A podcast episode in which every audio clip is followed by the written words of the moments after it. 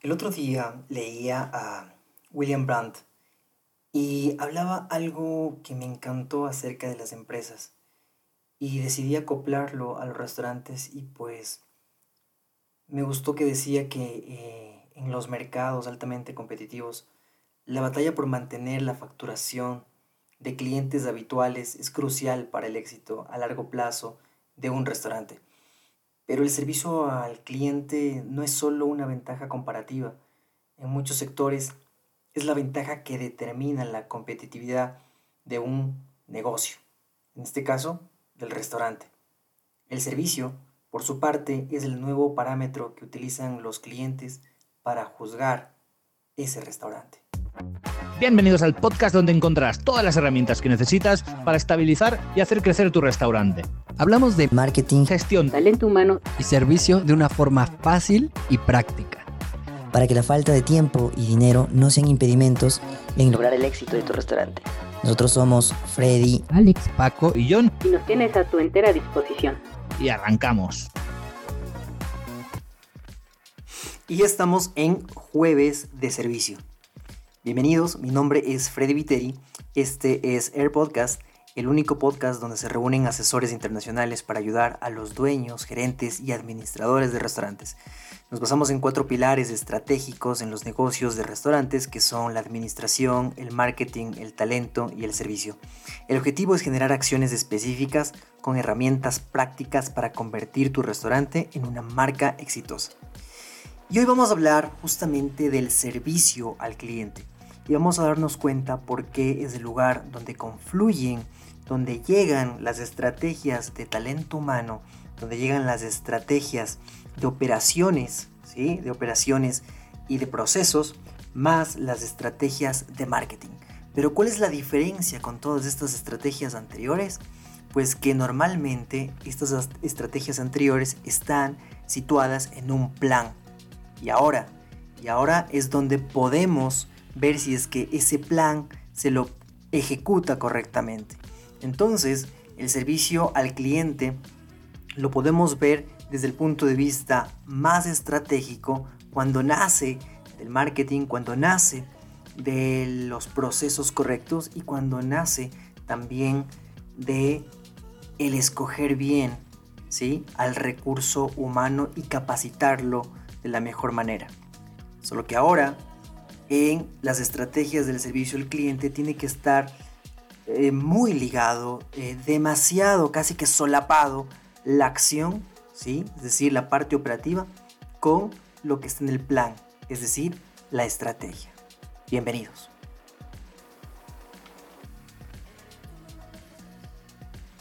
Y bien, para hacer más sencilla este, este capítulo, para hacerlo más sencillo, eh, decidí dividirlo en 10 partes, en 10 estrategias o en 10 temas que, o 10 capítulos, también lo podemos decir así, de cómo podemos, cómo podemos formar o eh, entender cuál es eh, esta estrategia o la estructura de esta, este- de esta estrategia del servicio. Entonces, la primera parte, ¿sí? la número uno, es que eh, pensemos en que nuestro servicio, o más bien dicho, el servicio excepcional, es como un arma. Es como un arma, como un arma secreta, ¿sí? ¿Por qué? Porque va a aparecer, ¿sí? O va a darse a relucir cuando nosotros más lo necesitemos. Y voy a poner como ejemplo las situaciones que a veces se presentan de crisis en un restaurante. Cuando algún cliente se quejó eh, o ahora eh, más que nada, cuando estamos en un mundo tan comunicado, se quejó en redes sociales y digamos que puso algo eh, muy fuerte acerca del restaurante.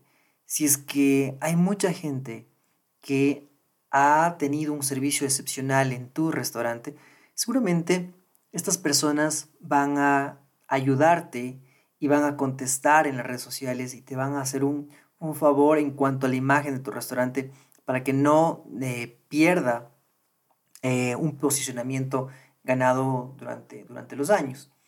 También tenemos que pensar, por ejemplo, ahora que estamos en una situación compleja para los restaurantes, que si es que nosotros hicimos un buen trabajo en los años anteriores con un servicio excepcional, pues ahora estos clientes nos van a ayudar.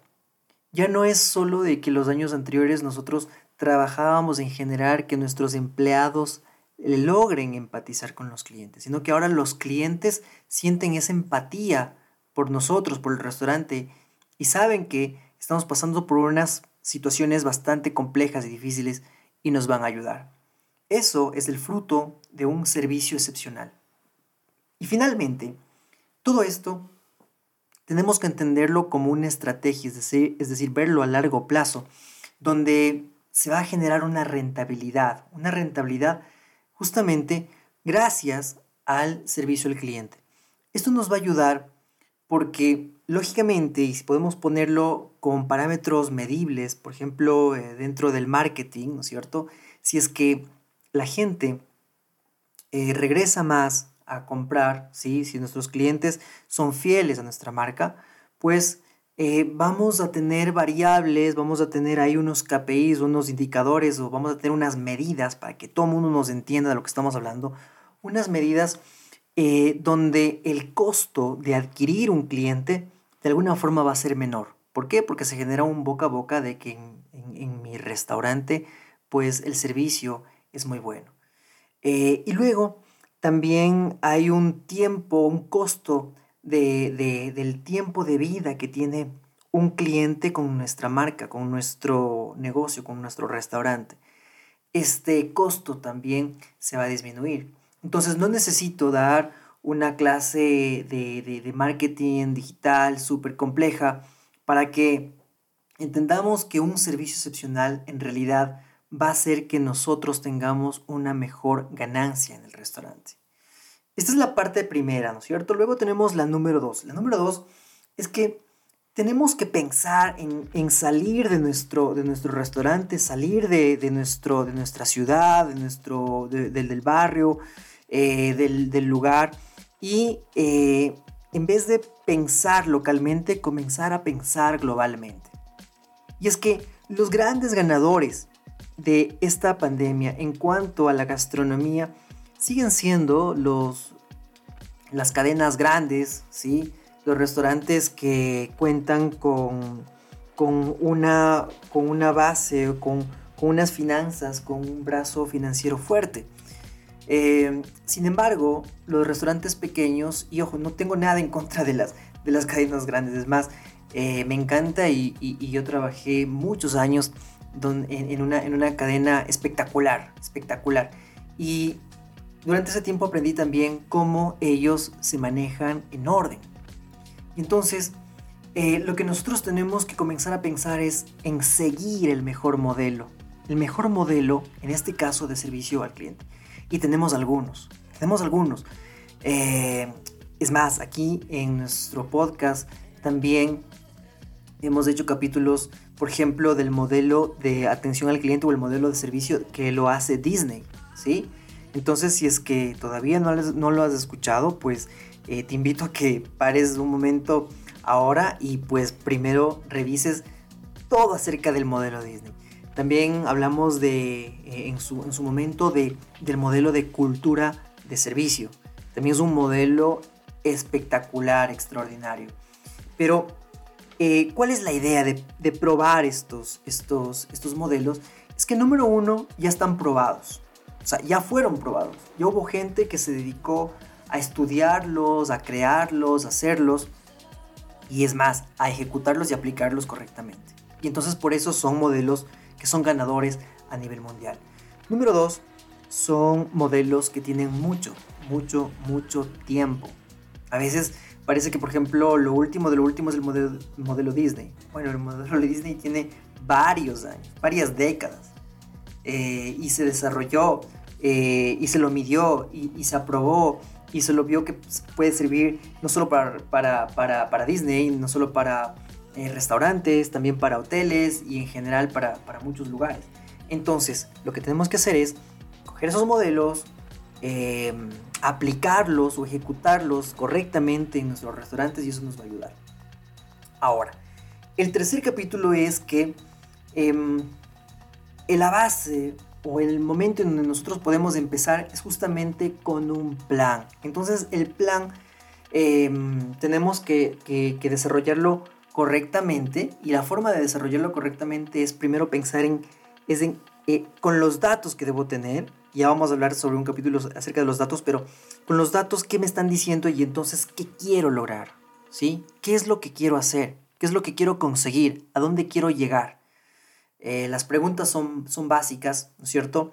El qué quiero hacer, a dónde quiero llegar, en dónde estoy, en dónde estoy, a dónde quiero llegar, quiénes van a ser los responsables.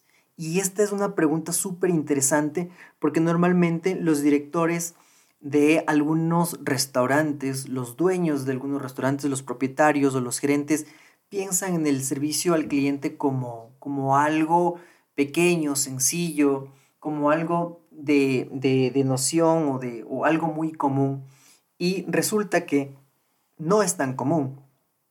Resulta que se tiene que pensar bien en una estrategia, porque en el momento en que yo diga, listo, eh, para hacerlo sencillo, voy a hacer que todos mis empleados sonrían, me doy cuenta que no todos quieren sonreír. Y entonces ya me encuentro con un problema de talento humano. Y entonces digo, bueno, ¿y por qué este chico no quiere sonreír? Vamos a ver si está capacitado. Y entonces comienzo a ver si es que hay planes y eh, estrategias de capacitación. Pero si es que voy más atrás, comienzo a pensar en talento humano y comienzo a pensar en cómo fue el proceso, ya entra procesos, de la contratación. ¿A quién contraté? ¿Cómo lo contraté? ¿Cómo lo contraté? ¿Sí?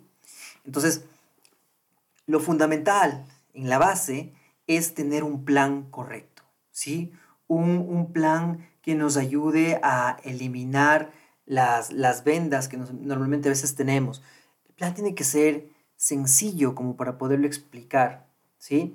Pero también tiene que contar luego con acciones específicas y lo hemos visto también en algunos de los, de los, capítulos acerca de que tiene que ser smart, ¿no es cierto? Entonces, eh, nosotros queremos conseguir un objetivo con ese, con ese plan y ese, y ese objetivo, esa, esa meta donde queremos llegar, tiene que ser smart, ¿no es cierto? Entonces, vale repetirlo vale eh, eh, desmenuzar lo que significa SMART, que es, tiene que ser específico, tengo que describir a dónde exactamente quiero llegar, ¿cierto?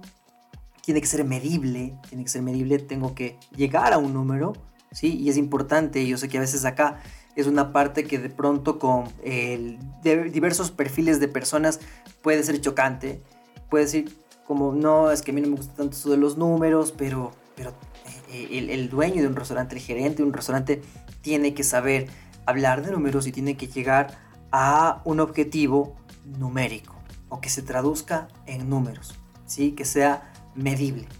¿sí? Entonces, luego hay a veces hay momentos en que nos ponemos objetivos muy, muy, muy grandes. Y a los, a los dos días nos damos cuenta que lo que vamos a, lo que nos hemos planificado, pues no los vamos a alcanzar en, en un año. Em, y aquí tenemos que, aunque en realidad debemos ponernos objetivos que son desafiantes, pues estos sí tenemos que estar conscientes de que tienen que ser alcanzables. ¿Sí? ¿Es algo loco? Ok, que sea loco, pero se puede alcanzar. Por más locos que sea, se puede alcanzar. Y si la respuesta es sí, pues adelante, hay que hacerlo. ¿Sí? Entonces, luego de, que, de, encontrar que esto se pueda realizar, también tiene que tener un tiempo definido. ¿sí? Y estamos, estamos viendo cómo, se, cómo, cómo estos objetivos tienen que ser smart, cierto? Eh, tiene que tener un tiempo definido porque si es que no, pues nunca vamos a llegar a, ese objetivo. ¿sí? Solo sería algo escrito, algo escrito en un papel. Em, luego tenemos el capítulo 4, donde empieza ya esta organización de que el objetivo, si, si ya está bien descrito. La pregunta es, bueno, ¿cómo nos organizamos para cumplir esos objetivos? Para cumplir ese objetivo que queremos de mejorar el servicio. ¿Sí? Entonces, para ir un punto de lo que estamos ahora, al, del punto A al punto B, eh, quién va a dirigir, quiénes se van a hacer responsables de qué, cuáles son los pasos para llegar a ese, a ese punto B donde queremos llegar. Luego, en el capítulo 5, podemos eh, comenzar a entender, a involucrarnos un poco más con, con el cliente. ¿Quién es mi cliente? Entonces el marketing te va a decir, tu cliente es el que lo describe el buyer persona. ¿Qué es el buyer persona? El buyer persona es este cliente ideal, este es una especie de avatar, donde yo inclusive hasta le pongo un nombre, porque yo veo que la mayor parte de mis clientes, por ejemplo, son madres de familia que vienen con, con su familia. De hecho, la mamá es la que escogió, y me estoy inventando porque puede ser que el papá haya escogido, o eh, los hijos a veces, ¿no? Pero suponiendo que mi avatar es una mamá eh, promedio que, que, tiene los hijos que están más o menos en una edad de entre 4 y 10 años y la mamá tiene unos eh, 35 30 años, y pues voy creando este, este avatar, voy inclusive viendo cómo será su familia, eh, por dónde vive, está cerca de mi restaurante, etc. Y entonces comienzo a pensar en algo que la gente piensa que solo es la comida deliciosa y que es la calidad. Pero la calidad no es solo la comida deliciosa. Es más, la calidad no es lo que tu restaurante ofrece. Es lo que el cliente percibe. Entonces, la calidad tiene mucho que ver con lo que el cliente decide que es calidad. No es calidad lo que yo digo que es como dueño o como gerente de restaurante. Es lo que el cliente dice de mi servicio, es lo que el cliente dice de mi experiencia. Entonces, acá lo primero que tenemos que hacer es conocer bien cuál es nuestro cliente, quién es nuestro cliente. Algunos dirán, pues que mis clientes son todos, porque eh, tengo niños, tengo familias, tengo divorciados, tengo adultos, etcétera, etcétera, etcétera. Pues bien, hay que comenzar con el grupo, con el segmento, con el grupo de personas que normalmente viene más. Son estudiantes, eh, son más de un hospital porque mi restaurante está al lado de un hospital. Entonces, si es que digo, son esta gente que esté trabajando en el hospital eh, quiénes son. ¿Son solo médicos o la mayor parte es médicos? ¿Son enfermeras? ¿Son enfermeros?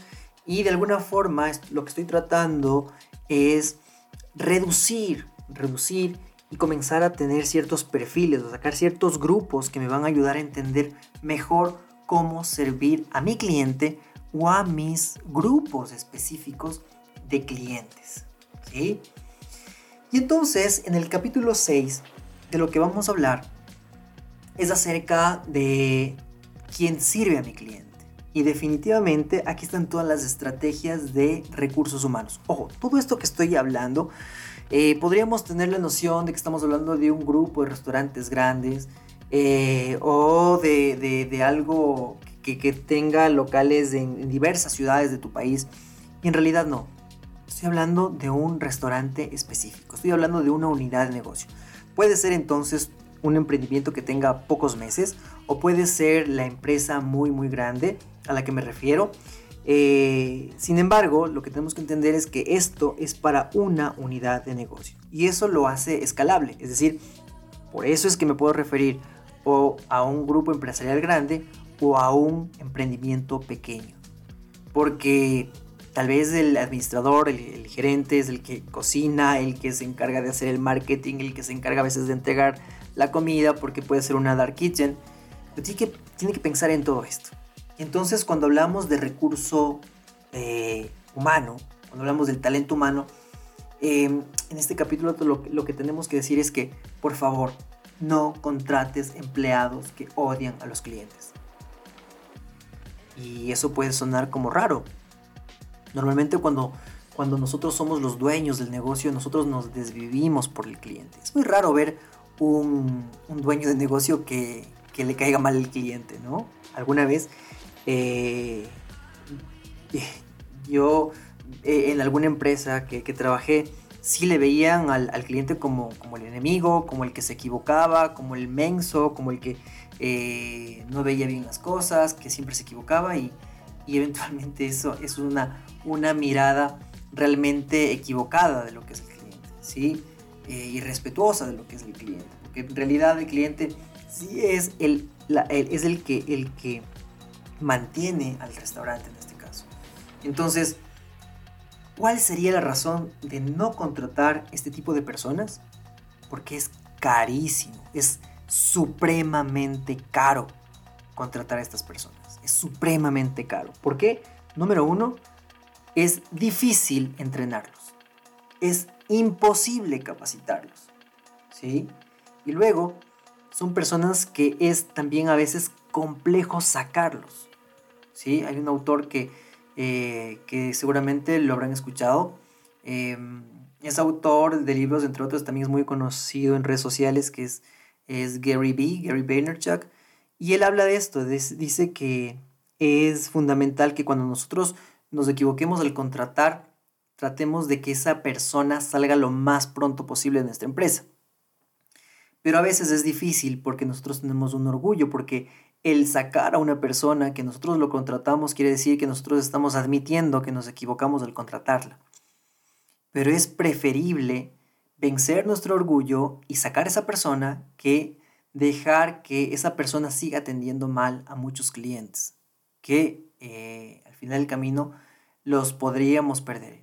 Y es preferible perder un empleado que eh, no tiene afinidad con el cliente que perder clientes que me están dando una rentabilidad o que me están dando ventas a mi restaurante.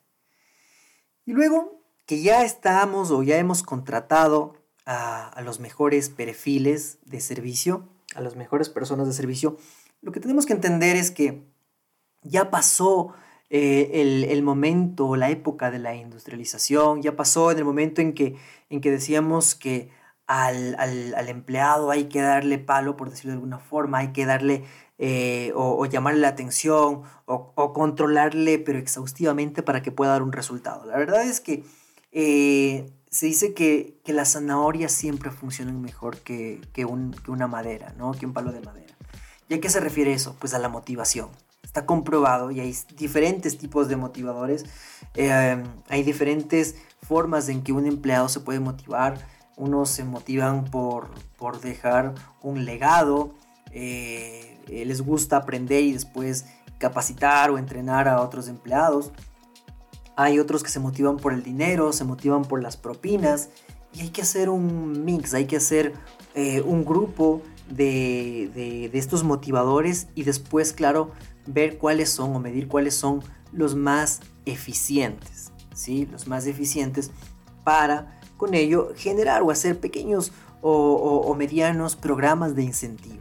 Qué importante que son los incentivos, qué importante y parte de eso es, por ejemplo, algunos empleados les encanta que les comuniquen las cosas. Es decir, eh, no solo, no solo que, les digan buen trabajo, buen trabajo, pero ¿por qué? ¿Sí? Buen trabajo porque, porque el cliente se, eh, lo felicitó, buen trabajo porque un plato quedó impecable, buen trabajo porque quedó todo limpio.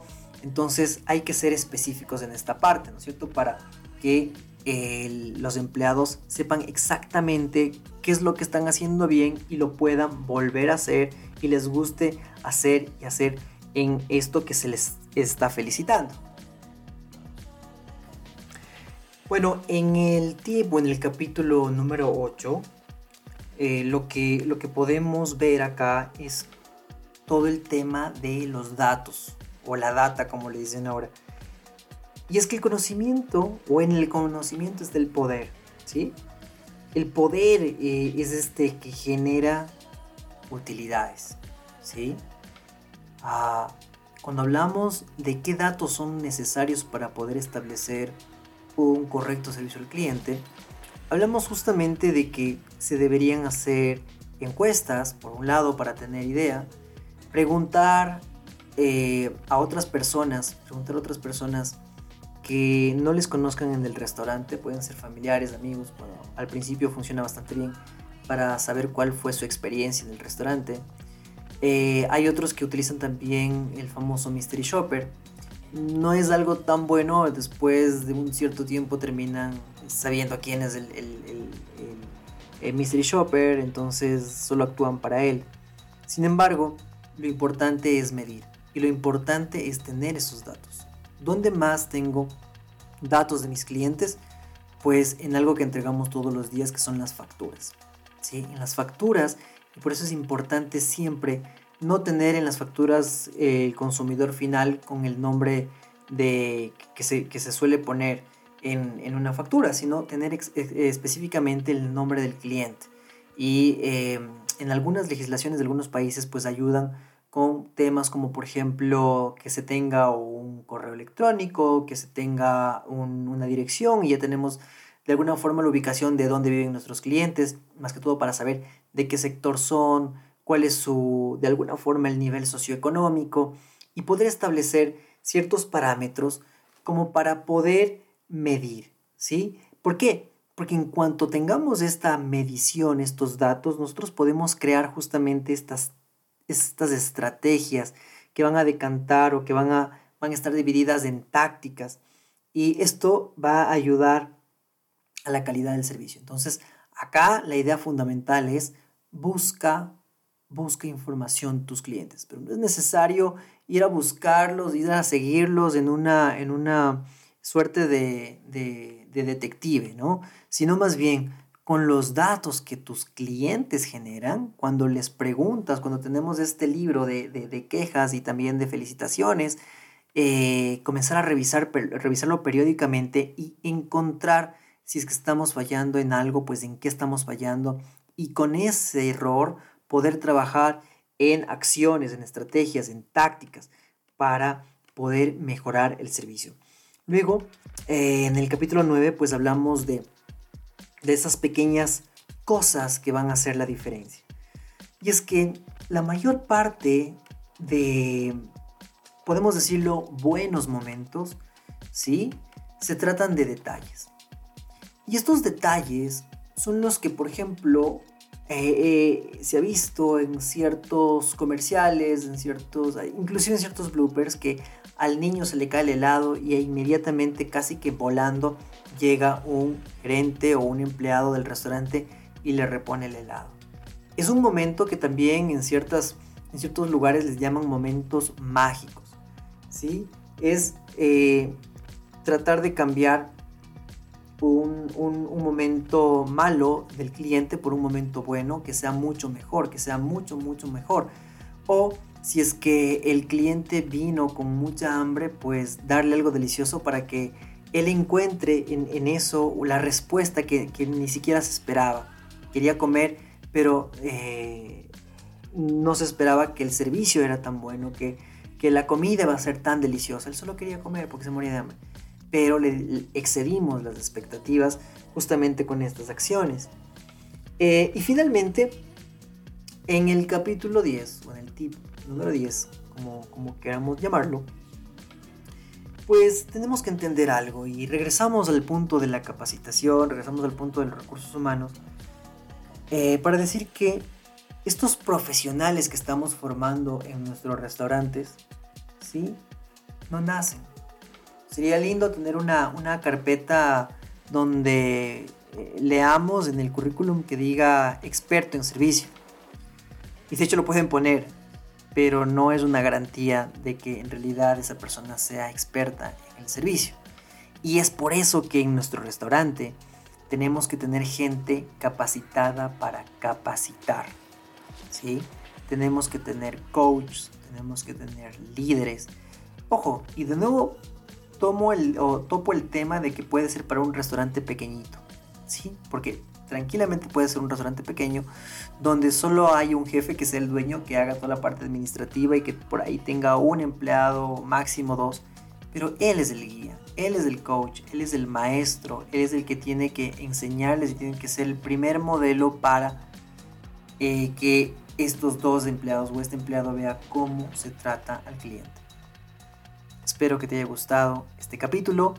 Recuerda que estamos en air.podcast Estamos en Instagram, estamos en diversas plataformas como Spotify, como en, Apple Podcast, estamos en Google Podcast y bueno, varias, inclusive estamos en Anchor, así que eh, te invito a que nos escuches y te invito a que nos pongas todos tus comentarios en nuestra red social de Instagram o también en la de Facebook.